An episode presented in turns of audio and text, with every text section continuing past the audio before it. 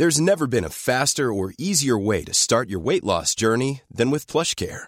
PlushCare accepts most insurance plans and gives you online access to board-certified physicians who can prescribe FDA-approved weight loss medications like Wigovi and Zepbound for those who qualify. Take charge of your health and speak with a board-certified physician about a weight loss plan that's right for you.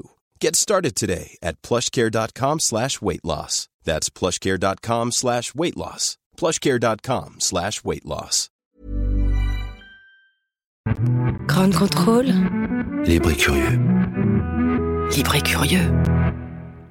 Eh bien, ça fait très plaisir de vous retrouver au Grand Floor Café ce jeudi.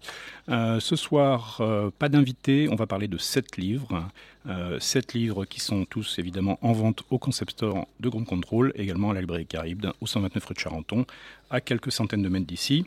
Euh, des livres qui sont, comme d'habitude, pas nécessairement euh, tout récents, euh, qui ont quelques années parfois, qui, sont, qui nous emmènent dans des endroits bizarres, loin, près. On va s'y mettre tout de suite. On va commencer avec le premier. Donc, Comment rester immobile quand on est en feu? C'est un texte de Claro qui est paru en 2016 aux éditions de l'Ogre.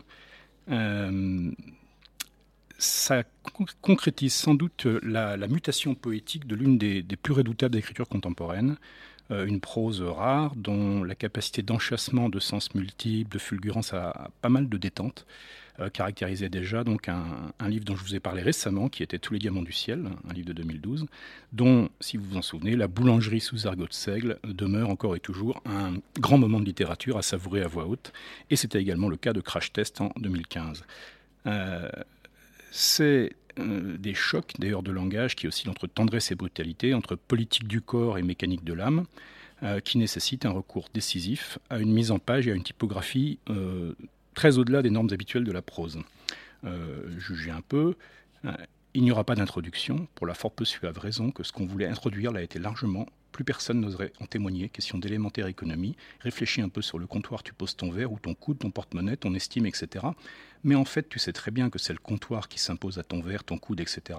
Ne m'oblige pas à tout redistribuer par en dessous. Il s'agit là moins d'une inversion de la réalité physique que d'un retour du principe de précédence d'où il écoule arbitrairement un certain corpus de lois qu'on s'efforce de nous appliquer à rebours, enfin esclaves des conséquences. Euh, Comment rester immobile quand on est en feu s'affirme comme une, antiode en cette partie qui enchaîne donc des fulgurances brèves qui utilisent toutes les ressources de l'espace de la page euh, par quatre fois. Donc euh, Allons, langue, allons, c'est le chapitre 1. Euh, Atlas, Hercule, Bossu, c'est le chapitre 3. Si possible la guerre, le chapitre 5. Et Par ici, le chapitre 7. Et par ailleurs, des déversements lancinants de lignes qui sont serrées, qui sont armées en trois intervalles stratèges. Intendance, le deuxième chapitre, Indice de pénétration, le quatrième chapitre, et Terminus Ophélie, le sixième chapitre. Euh, le texte se construit donc logiquement en brûlure presque insoutenable, en texte qui est tout entier voué à l'incantation chamanique et néanmoins parfaitement rationnel. Alors, fidèle de bout en bout à un cahier des charges qui est tenu soigneusement secret, euh, qu'il s'agit, et ça c'est le bonheur de la poésie hein, en tant que telle, hein, pour la lectrice ou le lecteur, il s'agit de sentir, de deviner, de subodorer, ou simplement de laisser vibrer dans les interstices hein, euh, de ce récit, qui est bien un récit, euh, qui ne ménage ni les surgissements de, signification aiguisée pour tailler et trancher, ni les queues gorgées de venin. Euh, on sait depuis euh, un petit livre jaune qu'a fait paraître euh, Claro en janvier 2015, justement, que c'est dans la queue que se trouve le venin. Euh, comment rester immobile quand on est en feu? C'est un véritable manifeste combattant. Euh, à l'urgence imposée des injonctions avides et contradictoires, euh, de ciel qui culbute désormais sur un toboggan mortifère, euh, ce que les trois gros romans de Claro, Livre 19, Cosmos et Tous les diamants du ciel avaient amplement établi, il répond, avec ce texte, fort et clair, par l'urgence de la langue et de la pensée intime, vitale et rétive, euh, qu'elle autorise à qui le veut suffisamment. Tous ces noms propres, quelles clés leur donner, à quel porte-manteau accrocher leurs prétendus idéaux? On n'a pas voulu imposer de plan de page ni disposer de rondes serviettes, on est comme ça, et c'est là une orientation générale, on leur dit adieu et surtout bonne chance. Hein. Le temps ne presse pas, mais d'écrire quoi et comment et où, et si c'est possible éviter de décrire pour mieux souscrire à des emprunts moins criants, à quoi bon la couleur du mur et la hauteur indéniable du plafond, à quoi bon tant qu'on y est le bois des planchers, le grincement des mêmes planchers, et la vue offerte gracieusement par les perspectives? Que ferait-on des nuances de l'adjectif ou du dégradé du substantif Et où mettre la chaise Et quelle cascade de compliments asseoir dessus? Il faut instaurer une nudité qui fasse décor et s'y tenir autrement favoriser le mépris des détails sans nul fainéantisme. Et par principe, puisque le principe comme le client porte couronne face à l'intrigue, à ses fesses serrées et à son ombilic où brille un diamant. De là une grande méfiance, on a trop conçu et soupé des rebondissements par lesquels s'égarer sans plus-value morale, alors qu'inventer, courdir coucou les trois mousquetaires règne en fureur sur les chapitres de notre négligence, à nous de confesser que nous fûmes en noire préhistoire, leur souple giton, mais c'est fini. Vous êtes bien sur Radio Ground Control. Le deuxième texte ce soir, c'est un très étonnant recueil de nouvelles euh, qui est sorti en 2008 aux éditions de l'Altiplano, euh, qui est désormais euh, repris par les éditions Dystopia. c'est donc en 2008 que naît officiellement la ville de Yerminaningrad, dans 21 nouvelles de Léo-Henri Jacques Micheli, un travail accompagné très précieusement par l'illustrateur Stéphane Perger, qui, dans ce premier volume de Yerminaningrad, se contentait de faire la couverture, mais qui par la suite s'est investi encore bien davantage dans l'aventure. Alors c'est une ville de fiction, c'est une potentielle cité invisible, Yerminaningrad. Elle enveille des époques passées, présentes et futures, autour d'un moment historique, charnière, qui se serait ancré certainement dans l'effondrement de l'ex-bloc de l'Est, dans la mutation brutale d'un capitalisme d'État à bout de souffle, en un terrain de manœuvre et d'essai du néolibéralisme empruntant sa toile de fond, et surtout ses conséquences à moyen et long terme, au programme de transition si propice, on le sait, aux enrichissements oligarchiques et aux paupérisations majoritaires. Donc écoutons ce qu'en disait euh, Léo Henry en fait dans une très très belle interview dans Élégie il y a quelques années. Euh, est une ville portuaire sur la mer Noire, peut-être bulgare. Elle est construite à la frontière de plusieurs univers et n'existe que dans un temps incertain, ombre de notre présent. C'est une cité gigantesque, post-industrielle, inégalitaire, vivante. Un conglomérat de vie et de désir. La guerre fait rage alentour et dévore en secret chacun de ses habitants. Yerminalingrad est un décor, un symbole, un objectif à atteindre. Elle est un outil aussi, un biais pour prendre la parole et dire des choses sur le seul monde que nous pourrons jamais connaître. Elle est née d'un désir de travail partagé avec Jacques Micheli. Dès le départ, elle était un récipient où verser nos envies narratives. Peu à peu, on s'est rendu compte que sa contenance était infinie, qu'on pouvait continuer à notre gré de la construire et de la démolir. Donc, malgré, ce préambule, Yamaloka Terminus est tout sauf un essai historique ou un pamphlet pessimiste. Euh, c'est un texte qui est intimement, nourri par ses racines euh, du Ballard de Vermilion Sans ou de l'Antoine Volodine de Rituel du Mépris, qui déploie ses témoignages, hésitants ou péremptoires, ses bribes crépusculaires saturées d'usines déliquescentes, de ruines urbaines, de squats, de rénovations, d'affaires plus ou moins secrètes, de conflits ethnicisés, de chômage de masse, de pollution mal patchée, en une multitude de formes proprement éblouissantes dans lesquelles les contraintes d'écriture, qui sont très, fortes, euh, sont source de jaillissements imprévus et se font extrêmement discrètes tout en nourrissant euh, l'écriture. Donc un, extrait d'une petite nouvelle qui s'appelle Cheval Cauchemar, l'une des 21. Il est minuit moins 5 et mon enfant ne naîtra plus aujourd'hui. J'écrase une cinquième ou sixième cigarette sur le montant de la fenêtre. Ce sont des clubs d'importation, roulés dans du papier jaune un peu froissé. Je ne fume pas d'habitude, mais il me faut bien faire quelque chose pendant que Cora œuvre en salle de travail. Ils ont installé un frigo dans la pièce, un gros meuble blanc de fabrication américaine, tout vibrant et bourdonnant. Le calendrier de l'équipe de foot date de la victoire en finale de la Coupe il y a deux ans. Je me rassieds sur le siège à roulettes, fauteuil de rond de cuir ayant perdu son maître et son bureau. Je tends l'oreille. J'ai tant de fois rêvé à ce moment, le premier cri, l'ouverture du rideau de la vie. Après, je me réveillais en sursaut, perdu dans le noir entre le lit et le plafond, un hennissement résonnant encore à mes oreilles. C'était une plainte de cheval blessé, de bête suppliant qu'on l'achève. Minuit une, j'attends. Mon père est mort le lendemain de ma conception. Je ne connais personne qui l'ait vu tomber de ses propres yeux, mais tous les 100 retraites de Yaminaningrad ont une version de l'histoire à raconter. Crâne ouvert sous la pression d'un sabot, colonne vertébrale brisée contre un montant de la glissière. Parfois ce sont les deux hanches, parfois la nuque. On y ajoute des circonstances romanesques. Un concurrent bourriate à barbe jaune l'aurait poussé, sa monture aurait pris peur à l'approche du grand virage. Autant de mise en scène pour embellir sa fin. Je crois plutôt que mon père était alcoolique et qu'il tenait à peine assis sur la jument quand était donné le signal de départ. Alors, ces nouvelles, de quoi parlent-elles? Il y a souvent une, une apparence, ce dont elle parle en apparence, et puis ce dont elle parle vraiment, qui va dépendre évidemment de chaque lectrice, de chaque lecteur. Donc il peut y en avoir qui parlent en apparence d'alcoolisme et de course hippique de fortune, comme Cheval Cauchemar, dont on vient d'entendre un bref extrait, euh, qui parlent de fantomatiques victimes de terrorisme et de guerre civile qu'il s'agirait d'accompagner ou de laisser partir dans leur mort, euh, attentats de personnes, de lutte plus ou moins larvée entre des milices religieuses et nationalistes, hein, Diabolo manque, de marchandisation des rêves et des cauchemars, toutes les flammes sont égales de jouets détournés de leur vocation, à moins que ce ne soit le contraire, Power Cowboy, de prostitution des confins, dans le noir, d'improvisation de kidnapping politique, histoire du captif et du prisonnier, de surveillance multicanaux d'un agent secret ou d'un mafieux, Tarmac Pentouz, dernier rapport de télésurveillance, de lutte absurde et dérisoire contre le chômage de masse et la fermeture de divers combinats, demain l'usine, la cité cosmopolite des bords de la mer Noire découvre prudemment ses ravages, si nombreux, et ses joies, qui sont rares, ou désespérés, en un tourbillon de témoignages dans lesquels le copieusement intellectuel côtoie et fusionne le puissamment charnel. Et toujours derrière le récit perce le mensonge, volontaire ou involontaire, le non-dit de la chute et de la survie.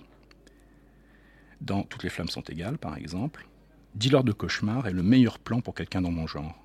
Pour que ce soit bien clair, j'entends par là quelqu'un qui n'aime pas bosser et qui n'a pas envie non plus de faire des allers-retours à la prison centrale de quartier gauche beaucoup de loisirs et suffisamment d'argent pour ne pas s'ennuyer pendant son temps libre.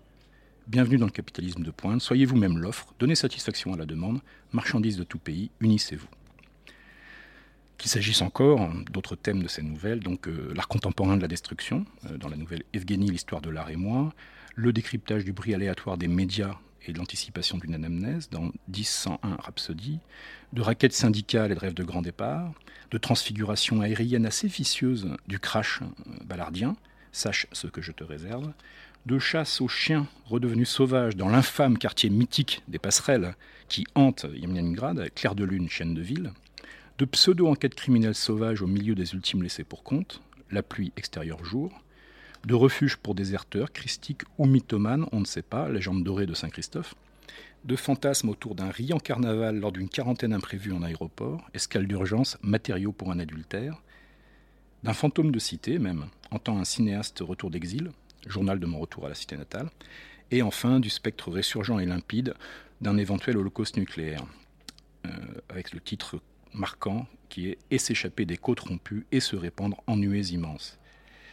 Euh, il y a bien euh, dans Yaminaningrad une matière en fusion ou en déliquescence qui rôde, qui s'appuie sur la création du langage ad hoc, chaque fois que nécessaire, sur des sonorités, sur des impressions, sur des réminiscences euh, assumées par les auteurs, sachant que chaque auteur a développé les moyens d'une fin incertaine et suspecte, et ils s'en sont expliqués dans son entretien, bien que l'un ait à chaque fois abondamment relu et corrigé l'autre, et vice-versa, chaque nouvelle a bien un auteur unique, mais tous ceux qui ont essayé, même des amis proches des deux auteurs, de savoir qui avait écrit quoi, euh, se sont généralement euh, abjectement trompés. Donc, euh, écoutons un dernier petit extrait de Yamaloka Terminus. Quelqu'un avait tagué Amon-Ra sur l'enseigne de son garage, et Vassil, depuis plus de 20 ans, l'avait laissé sans repeindre. Les gars du quartier de l'autostrade s'étaient mis à le surnommer l'Égyptien ou Coup de soleil, ils se moquaient en vain du vieil homme qui continuait de leur sourire comme si personne jamais n'était venu saloper la façade de son commerce. Un soir, j'ai vidé avec lui deux bouteilles de whisky polonais, essayant de tuer la nuit et d'oublier un chagrin d'amour qui n'était pas le mien. Mon cousin d'Aubry habitait à l'étage, il m'avait planté pour partir à la recherche d'une fille qui n'avait fait que le tromper jusque-là et qui continuerait à le faire par la suite. Me voyant désœuvré sur son trottoir, le vieil Amon m'avait invité à partager la goutte. La goutte avait duré après l'aube. Sur les murs de son atelier, il avait suspendu des centaines et des centaines d'enjoliveurs qui brillaient comme des disques d'or dans la lumière crue de l'ampoule.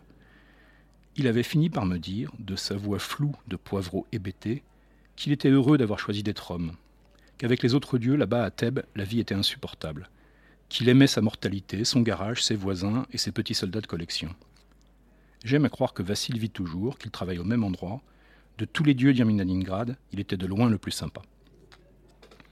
Donc l'univers d'Iminalingrad, dans ses diverses incarnations, dont Yamaloka Terminus posait les fondations, euh, c'est, j'en suis persuadé, un élément majeur, alors qui est discret, hein, mais qui, euh,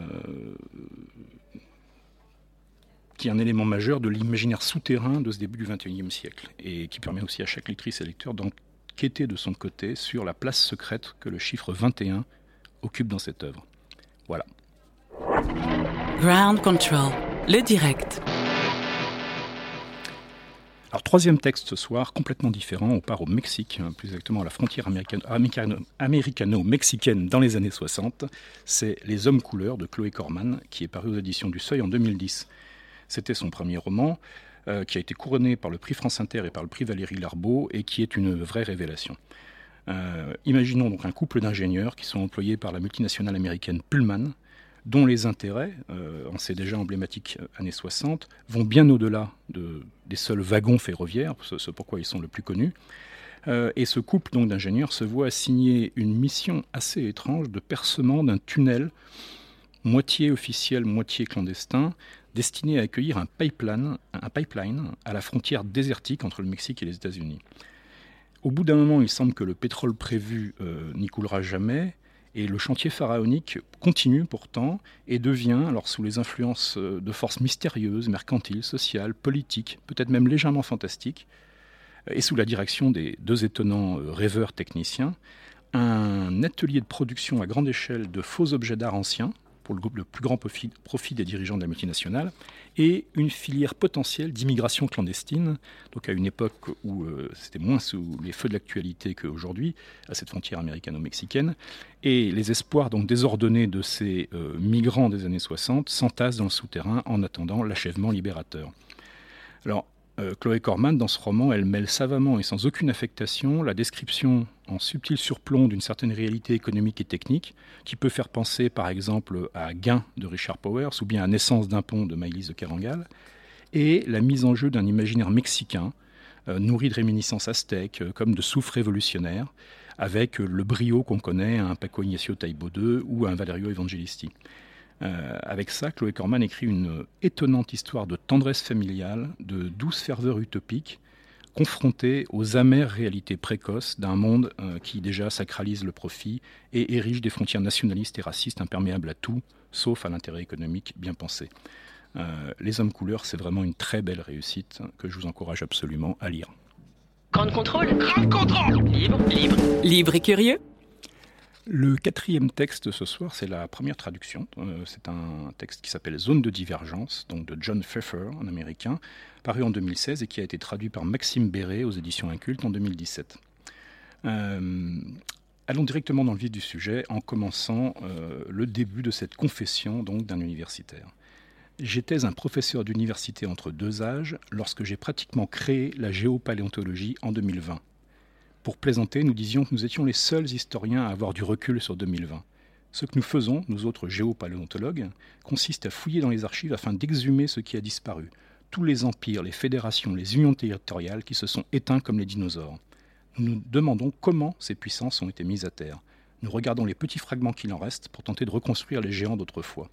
Pendant les années 2020 et 2030, quand les géants des temps modernes tombaient à droite et à gauche, nous faisions fureur moins en raison de leur perspicacité d'historien que de notre supposé don pour les pronostics. En conséquence, nous avons droit à notre lot de critiques pour notre vision prétendument déformée de l'histoire du parti Whig. Mais ces controverses sont depuis longtemps réservées au monde universitaire. Maintenant que chacun est habitué au monde tel qu'il est, on s'intéresse moins à la façon dont il est advenu. Et ma profession est vouée à court terme à l'extinction, comme son sujet. Donc c'est comme ça que s'exprime Julian West, dans les premières pages, d'un journal qui raconte la mise à jour de son célèbre ouvrage Zone de divergence, 30 ans après sa première publication en 2020, et euh, l'obtention à l'époque du statut très convoité d'universitaire à la mode, presque de gourou, euh, pour une foule d'organisations et de gouvernements que ce traité, qui était pourtant relativement austère, un hein, traité de géopalotologie appliqué au monde contemporain, lui avait valu à l'époque. Alors, Zone de divergence, le texte que vous pouvez lire, vous, euh, est en partie un, faux essai analytique hein, qui utilise toutes les ressources du genre science-fictif, et en partie une confession subtilement désabusée et à l'honnêteté souvent plus que douteuse d'un ex-grand homme déchu, confronté sur le tard à ses idiosyncrasies, à ses faiblesses, mais c'est aussi en partie un thriller quasiment policier. Euh, Zone de divergence s'affirme tout au long de ces 140 pages, donc qui est courte, d'une redoutable densité, comme l'un de ces trop rares hybrides euh, réellement géniaux qui empruntent le meilleur des genres littéraires sur lesquels il s'appuie. Écoutons euh, un extrait un petit peu plus loin. En effet, après 1989, une étrange convergence idéologique semblait avoir lieu. Fini l'affrontement bipolaire entre communisme et capitalisme. Cependant, au lieu de voir les pays progresser vers une social-démocratie heureuse, comme certains théoriciens des années 60 l'avaient prophétisé, le monde se dirigeait vers un autoritarisme de marché, amalgame du pire des deux mondes, lequel semblait toutefois représenter une sorte d'intégration, puisque les supposés communistes de Beijing finissaient par tenir le même langage que les soi-disant islamistes d'Ankara, les eurosceptiques de Paris et Budapest, et les partisans de l'Amérique d'abord à Washington. Ils formaient un genre d'international nationaliste. Alors, pour la qualité et la précision de, l'analyse des conséquences politiques de faits naturels ou sociaux, euh, John Pfeffer fait penser donc au, grand Kim Stanley Robinson de la trilogie climatique, par exemple, mais il fait aussi penser par la pertinence de ses visions sur l'atomisation des sociétés contemporaines, ou légèrement futures, euh, sur leur regroupement euh, micro-affinitaire à Bruce Sterling ou à, à Neil Stephenson. Pour l'approche historique de la chute des empires et des balkanisations qui guettent peut-être inexorablement. On pensera aussi à Walter John Williams ou à, nouveau à Neil Stephenson du samouraï virtuel cette fois. Euh, il est euh, en revanche particulièrement étonnant et, jouissif de réaliser que John Pfeffer, par ailleurs directeur du programme Foreign Policy Focus au sein du très progressiste think tank américain Institute for Policy Studies, en choisissant un traitement littéraire très particulier hein, et remarquablement astucieux. Les notes fictives de l'éditeur, hein, dans, le texte par exemple, interviennent en bas de page pour corriger, tempérer, expliquer ou mettre en doute euh, le récit et la confession de Julian West. Elles sont décisives, elles sont hilarantes. Hein. Euh, il y a également tout un tas d'insertions technologiques euh, subtiles qui sont effectuées sans forcer le trait, avec beaucoup d'élégance et qui parviennent donc en 140 pages à émuler, à, donner la, substance d'un travail que les grands auteurs de science-fiction que, je mentionnais euh, font euh, habituellement plutôt sur 400, 600, 800 pages. Donc c'est vraiment une, sorte d'écriture au couteau électronique qui est euh, très impressionnante. Alors si tu n'es pas devenu un grand bienfaiteur, qu'est-ce que tu fais de tout ton argent? Je m'en sers pour gagner encore plus d'argent. Mais dans quel but? Papa, ce n'est pas la bonne question, il n'y a pas de but, il n'y a qu'une voie. Tu as trouvé la voie? Je doute que les premiers taoïstes avaient à l'esprit la, avait à l'esprit la financiarisation de l'économie. Gordon m'adressa un de ses sourires satisfaits. Non, en effet, ils étaient obsédés par l'harmonie, et je gagne de l'argent précisément quand le système en manque. C'est là que je guette les opportunités. Pas en plein milieu, mais dans les marges, il n'y a pas d'argent au milieu. J'ai fait breveter cette phrase d'ailleurs et elle m'a rapporté beaucoup de fric. Gordon avait raison, il n'y avait plus d'argent au milieu. Les promesses de travail de revenus stables, le bol de riz en étain en Orient et la retraite en or en Occident, avaient disparu et donné naissance à un maelstrom d'inégalités les super riches avaient fait sécession d'avec le reste de l'humanité, pendant que non seulement les plus pauvres des plus pauvres, mais beaucoup d'autres plongeaient à travers le filet de sécurité, devenus aussi fragiles et troués que de la dentelle. Les experts promouvaient autrefois l'économie du partage, des millions d'employés devenant entrepreneurs, ils applaudissaient la longue traîne d'un marché atomisé, le marché de masse est mort, vive le marché de niche, du moins c'était ce qu'on matraquait à l'époque. En réalité, une armée de réserve entrepreneuriale faisait tourner ce qu'il restait de l'économie de service, en réussissant, en réussissant tout juste à joindre les deux bouts malgré des journées de 16 heures. Les pauvres vendaient leur sang, leurs organes, leur ADN, leurs avatars, n'importe quoi pour s'en sortir. Tout cela aboutissait à une seule et sinistre conclusion. Les forces qui auraient pu atténuer la compétition du marché et les ravages du changement climatique disparurent peu à peu. Fini la main protectrice du gouvernement. Fini la pression contraignante de la moralité. Chacun pour soi, à chacun selon son avarice, à chacun selon sa naïveté. L'économie partage, comme on s'en rendit compte alors, était l'économie de l'indifférence. John Pfeffer, ce qui impressionne euh, ici, c'est qu'il effectue donc un travail formidable d'anticipation, d'extrapolation, de spéculation sociale, politique, scientifique, donc dans la plus belle tradition du genre littéraire euh, décisif qu'est la science-fiction de qualité. Mais il nous offre, sur ces prémices-là, un court roman familial et personnel dans lequel les erreurs intimes et les occasions relationnelles manquées jouent le miroir parfait, avec beaucoup de sensibilité, de ce qui arrive entre-temps au monde lui-même. Et c'est ce genre de texte audacieux qu'on aimerait voir euh, euh, beaucoup plus souvent. Et je vous invite donc à euh, vous y plonger. Ça vous prendra pas longtemps et vous allez à la fois rire et probablement trembler un peu. Grande contrôle. Libre et curieuse. Ça va là, c'est assez fort? C'est assez fort là ou pas? Alors un cinquième texte complètement différent euh, de Sylvain Pathieu euh, aux éditions d'Ourwerg en 2016, désormais disponible en poche chez Babel, qui s'appelle Et que celui qui a soif vienne. Euh, Sylvain Pathieu, c'est un vrai défi. Comment peut-on écrire un roman de pirate en 2016 euh, alors, on peut penser que c'est des questions qui méritent d'être posées. Si on songe par exemple à William Goldman, qui inventait euh, un roman archétypal de d'épée par la voix d'un grand-père qui voulait distraire et passionner son petit-fils malade, c'est bien entendu Princess Bride en 1973, très grand roman dans lequel figurait d'ailleurs, de manière centrale, un terrible pirate Roberts.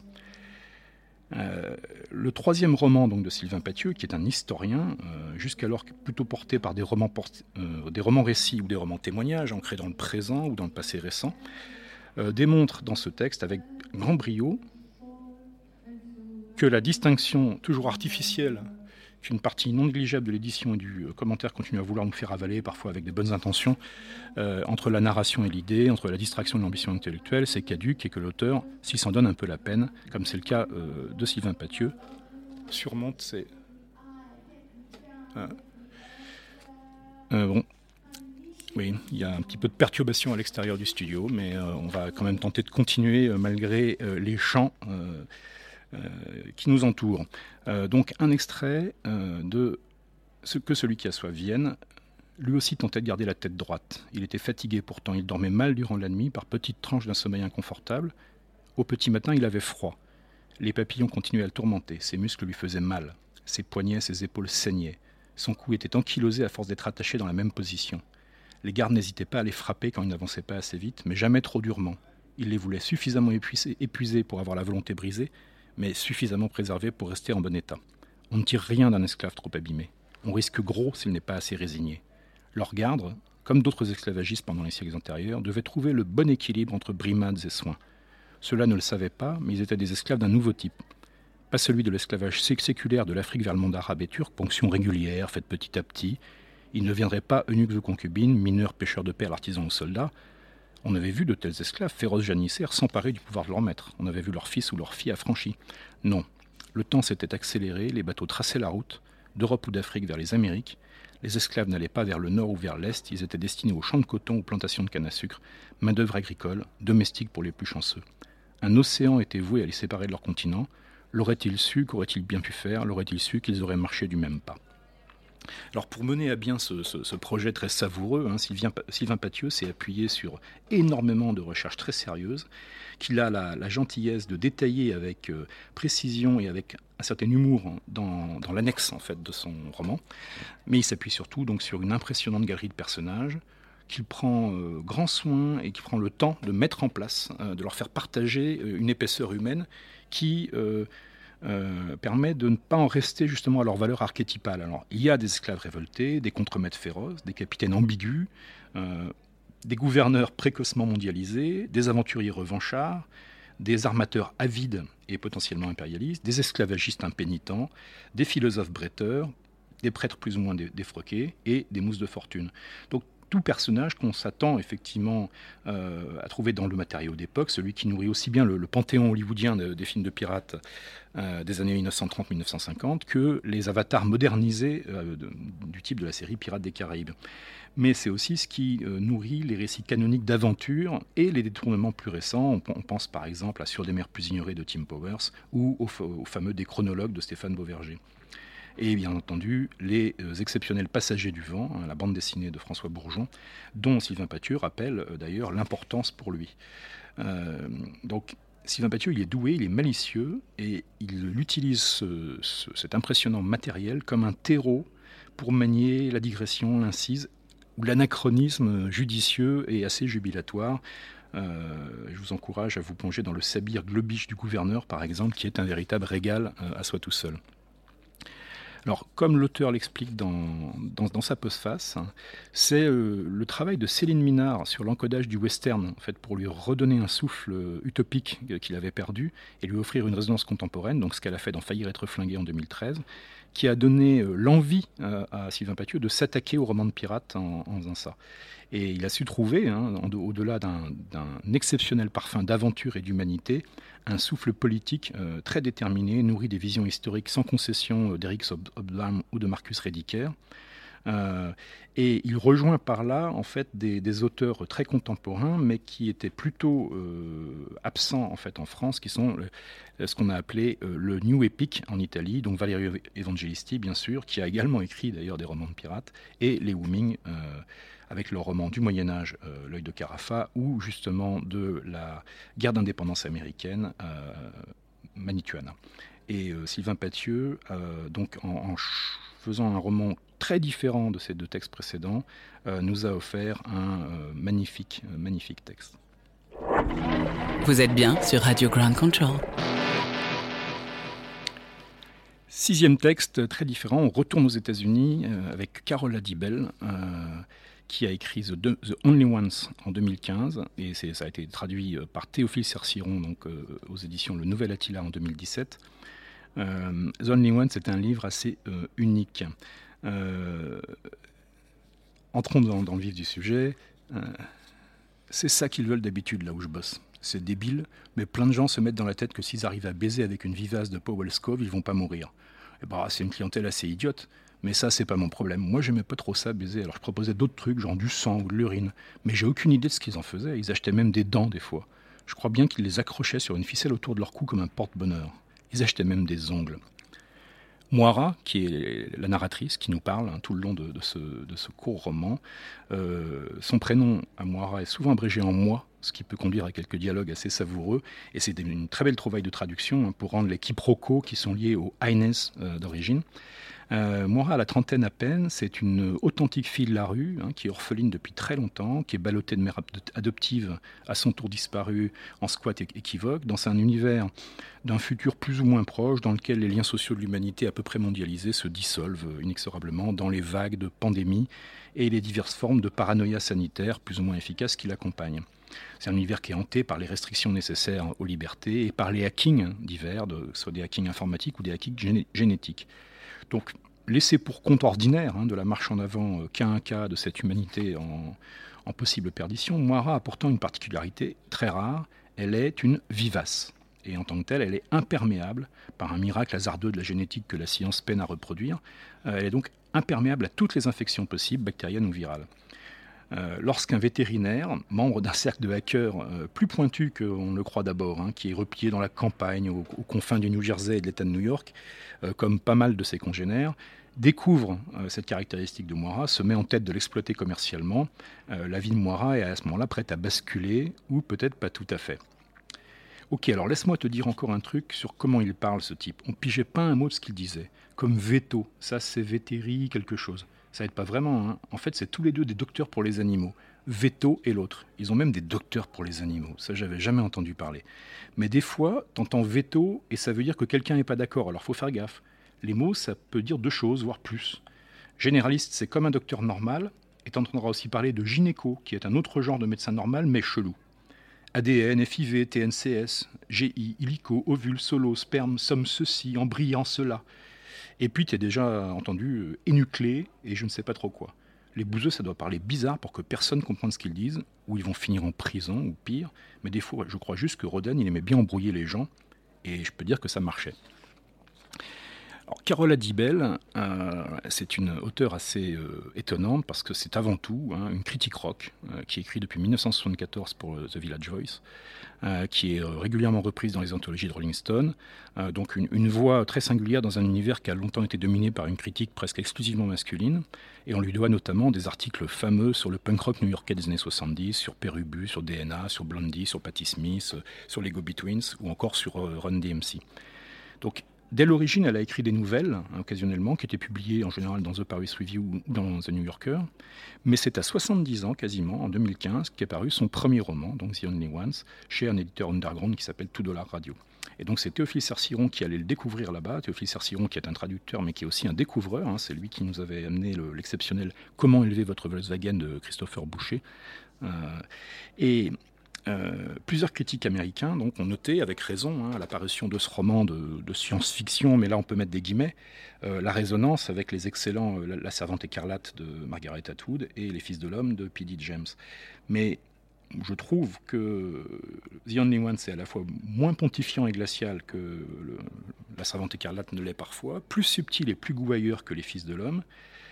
c'est pas seulement une vertigineuse mise à l'épreuve du corps de la femme et de la machine à enfanter, euh, parce que dans les replis de cette civilisation à bout de souffle, euh, étranglée entre ses impératifs sanitaires et ses multiples défenses de la propriété, prête à presque tout pour maintenir ou accentuer des privilèges tandis que la loi de la jungle s'étend à des degrés insoupçonnés, Carole Adibel, elle a introduit, en jouant remarquablement sur un langage de l'absence d'éducation initiale et de la ruse de survivants, une très très belle interrogation sur la maternité, sur l'amour final, et peut-être même à l'insu des protagonistes euh, eux-mêmes, sur l'amour tout court. Et dans les plis de cette carte du tendre très improbable, aux côtés de Moira qui jongle entre les tâches ménagères, les jobs indispensables pour financer quoi que ce soit dans cet univers, les méandres des administrations sanitaires et scolaires, d'une ville qui est pourtant en train de se réduire comme une peau de chagrin et où les, absences croissantes de domicile fixe hors des dômes des nantis deviennent de plus en plus la règle, on discerne assez bien ce qui est sans doute pour une autrice donc, qui cite volontiers elle-même Nalo Hopkinson, Samuel Delany ou Ursula Le Guin, euh, tout en maniant avec un art très consommé des leitmotivs à la Von Gutt. Donc les deux, les deux plus savoureux, parce que l'usage qu'elle en fait est extraordinaire, c'est c'est intéressant et c'est invasif. Euh, The Only One, c'est vraiment l'un des meilleurs romans de science-fiction et de littérature euh, en prise avec le réel que j'ai lu ces dernières années. Et je vous encourage vraiment à vous plonger dans cette langue très bizarre et très rusé euh, qu'utilise Moira sous son euh, air apparente de euh, jeune femme sans éducation. Grand contrôle, grand contrôle, libre, libre, libre et curieux. Pour finir, on, prend un texte très très différent des six précédents. C'est Churchill, Manitoba, un texte d'Anthony Poirodeau, paru aux éditions Incultes en 2017. écoutons ce qu'il nous en dit dès les premiers mots quasiment de son texte. Comme beaucoup de personnes, j'ai longtemps rêvé sur les cartes de géographie. Depuis l'enfance, j'ai collectionné mentalement les formes des pays, l'emboîtement de leurs frontières, les courbes des littoraux et le nom des chaînes de montagnes. Des fleuves, des villes qui s'y égrènent comme les perles d'un collier, les aplats des plaines, les froncements des reliefs, et tous les grands traits du visage de la Terre. J'avais rassemblé la connaissance de cela comme j'avais entrepris de nombreuses et éphémères collections dérisoires, celles des timbres-postes et celles des minéraux, des feuilles d'arbres qu'on classe dans des herbiers, ou des pièces de monnaie étrangère que je, n'ai jamais su ranger. Mais contrairement à tous ces petits fatras, hein, vite remisés au fond de tiroir, après que j'avais tout à la fois perdu le goût de continuer à les accumuler et obtenu de mes parents qui ne me contraignent pas à les jeter, le plaisir et le savoir reçus en regardant longuement les cartes de géographie se sont installés en moi euh, de façon suffisamment profonde pour que je ne perde jamais jusqu'à présent l'habitude de m'en délecter, car j'ai toujours, toujours espéré des, atlas et des matmondes qui me profitent davantage que les collections de timbres. Donc c'est parce que cette passion enfantine pour la carte géographique est demeurée intacte à l'âge adulte, parce que l'une de ces cartes géographiques longtemps affichées sur son mur a provoqué une cristallisation mystérieuse autour du nom de la ville de Churchill, dans l'État canadien du Manitoba, juste au bord de la baie d'Hudson, parce que les démons bienveillants des lieux et des noms qui se relaient, donc, comme il nous l'indique, sans relâche à ses oreilles, euh, un phénomène qu'a aussi exploré, euh, Emmanuel Ruben dans son excellent Dans les ruines de la carte à propos de Julien Gracq, justement, qui joue ici un, très grand rôle. Anthony Poirodeau entreprend un séjour de quatre semaines dans ces confins arctiques pour en extraire le matériau d'un texte futur qui peut-être sublimerait et soignerait cette espèce de béance géographique intime condensée dans une forme d'appel du Grand Nord. Et donc, c'est lors de ces divagations imaginaires et répétées face à la carte d'Amérique du Nord que j'ai connu Churchill et qu'elle a petit, à petit pris consistance dans mon esprit. Bien loin au nord sur cette planche murale d'Atlas, bien longtemps après que les regards ascendants ont laissé derrière la frontière de pointillés noirs qui sépare le rose des États-Unis et le jaune clair du Canada, longtemps encore après qu'on a laissé derrière soi les quelques noms clairsemés de villes et le tracé transversal d'un chemin de fer que la carte nomme Pacifique canadien, assez loin pour arriver à mi-distance environ de la limite sud du Canada et de l'extrême nord du monde, alors qu'on aborde les rivages de la baie d'Hudson, la grande mer intérieure descendue de l'océan Arctique, on arrive à un petit point que la carte marque pourtant et nomme au bord des eaux boréales, éloigné de tout autre et situé le plus au nord de tous les points que la carte indique sur le rivage de la baie d'Hudson et qui s'y trouve baptisé Fort Churchill. C'est en le retrouvant à loisir, là, indiqué sur la planche d'Atlas au bord de son rivage perdu, que le petit port de Churchill est progressivement devenu le point de fuite qui a longtemps polarisé ma vie intérieure vers sa plus étrange échappée. Donc avec ces 140 pages, Anthony Poirodeau nous offre un véritable miracle d'intelligence, de justesse et de vertige il parvient à mêler avec une grande subtilité des registres vitaux qui sont généralement disjoints. Euh, il transforme les ingrédients de base d'un journal de résidence littéraire en une partition très surprenante, machiavélique et bouleversante. Euh, dans la passion de la carte, dans les récits d'aventure de euh, Robert Louis Stevenson ou de Jules Verne, on, peut penser à l'effet que fait effectivement Michel Strogoff d'une façon très, très similaire à ce qui est décrit Anthony Poirodeau. ça vient à son appui. Et c'est tout un registre intime en fait qui se, qui, déploie précautionneusement dans un mélange très subtil de pudeur, d'auto-ironie, qui joue très sérieusement avec le mythe de l'écrivain voyageur qui le hante, bien entendu, et avec les déconvenus et les découvertes totalement inattendues qu'il va faire à Churchill, euh, Manitoba. Donc, son contact avec la baie d'Hudson. À présent, la baie d'Hudson n'était plus qu'à quelques centaines de mètres de moi, je pouvais presque sentir sa masse lourde et sombre, salée et perpétuellement froide. Je n'avais plus qu'à marcher quelques minutes pour me tenir face à elle. Voir la baie d'Hudson, c'était sûrement la première chose que j'irais faire après avoir déposé mes bagages au logement que j'avais réservé à quelques rues de là. J'attendis encore un peu avant de quitter les environs de la gare. J'étais loin, à des milliers de kilomètres de tout lieu familier, plus loin de chez moi que je ne l'avais jamais été, plus au bout du monde et plus éloigné de la nature domestiquée qu'à aucun moment auparavant. J'aurais voulu voir le train repartir pour sentir se refermer derrière moi la porte que j'avais franchie afin d'arriver jusque-là, pas nécessairement pour jouir de la garantie de ma séparation d'avec le monde que je venais de quitter, plutôt pour mieux me faire accepter la nécessité de rester là, de ne pas quitter ces lieux durant le mois que j'avais décidé d'y passer, et d'aller au bout de l'engagement que j'avais pris. Le train, cependant, n'allait pas repartir avant plusieurs heures, le personnel de bord me l'avait indiqué au cours du voyage, et je finis par quitter les environs de la gare sans attendre qu'un événement m'en donne le signal, et sans voir la machine et ses wagons retourner vers le sud du Canada en me laissant hacker, comme un bagage oublié à une correspondance par son propriétaire. J'étais intimidé après avoir longtemps constitué Churchill, ou du moins l'idée que je me faisais d'elle, en un incomparable refuge mental contre le désespoir, ce qui n'impliquait en rien que je m'y rende véritablement, j'avais, un an plus tôt environ, fomenté un projet qui ferait sortir ce lieu, ce lieu, lointain du statut strictement intérieur et intime dont je le dotais, pour le déplacer dans le domaine du communicable, et justifierait que j'entreprenne finalement un voyage. Je voulus écrire sur Churchill, en raconter l'histoire, en décrire les paysages, et déployer ce qu'elle peut présenter mentalement et physiquement à une personne qui en ferait son point de fuite. Et donc Anthony Poirot euh, arpente inlassablement le, terrain, qui est un tout petit terrain, c'est minuscule Churchill, même s'il fait froid et si euh, bon, il faut marcher dans la neige, euh, le tour est fait en, même pas en, quelques heures, c'est en, quelques dizaines de minutes. Et pour dominer son sujet, donc Anthony Poirot va explorer toutes les possibilités distinctes de désillusion au milieu des demi-mensonges et des petites vérités de l'économie touristique, confrontées aux réalités économiques de l'endroit, et du temps, il va transformer euh, l'obsession en surprise et en production. Euh, la lectrice ou le lecteur assiste ainsi en direct à la mutation accélérée, alors même que c'est au rythme indolent de la cité euh, subarctique, hein, d'une folie douce d'auteur acharné à comprendre ses rêves, qui retrouve son sens politique premier en découvrant les ravages de l'impérialisme, ici comme ailleurs, et les élucubrations des assimilations forcenées qui se veulent civilisatrices. Euh, alors on songera par exemple à, des, travaux comme chez Patrick Deville ou chez William Vollman, mais justement, là où euh, ces auteurs-là déploient une économie littéraire de la profusion, du foisonnement, de la multiplication des sources, Anthony Poirodeau joue en grande finesse d'une mise en scène de la confidence, de l'humilité, de la rareté. Euh, sa rencontre avec les déportations d'Amérindiens, par exemple, dans la deuxième moitié du XXe siècle, hein, officiellement nommée euh, relocalisation socio-économique par le gouvernement canadien, qui, n'a consenti à, s'excuser qu'en 2016, euh, n'en est ainsi que davantage poignante, intelligente et extrêmement frappante.